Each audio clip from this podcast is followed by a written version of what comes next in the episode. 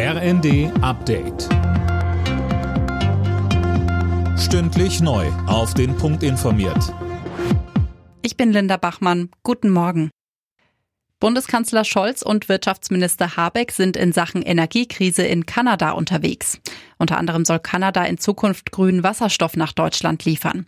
Für den kommenden Winter wird das aber noch nichts. Da bleibt Energiesparen das Gebot der Stunde.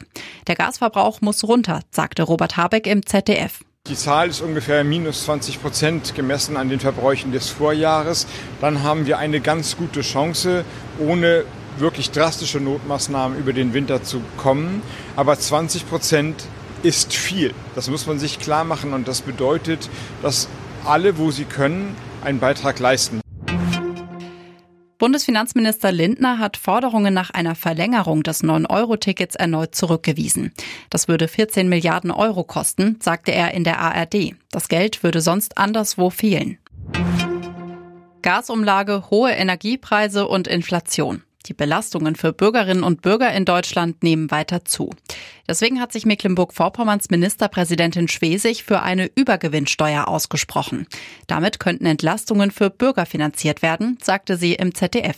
Das ist auch keine radikale linke Idee, wie so manche tun, sondern es ist eine Frage der Steuergerechtigkeit, dass die, die die Gewinne machen, einen Teil dazu beitragen, dass man die, die die Belastung haben, entlastet. Das ist eine Frage der Gerechtigkeit und dafür sollte man sich öffnen in Deutschland.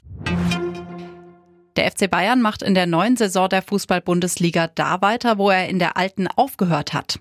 In Bochum holten die Münchner einen 7 zu 0 Kantersieg und damit den dritten Erfolg im dritten Spiel. Frankfurt und Köln trennten sich 1 zu 1. Die Sprintstaffel der Frauen hat bei den European Championships in München nochmal Gold gewonnen.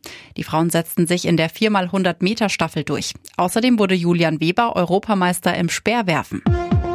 Alle Nachrichten auf rnd.de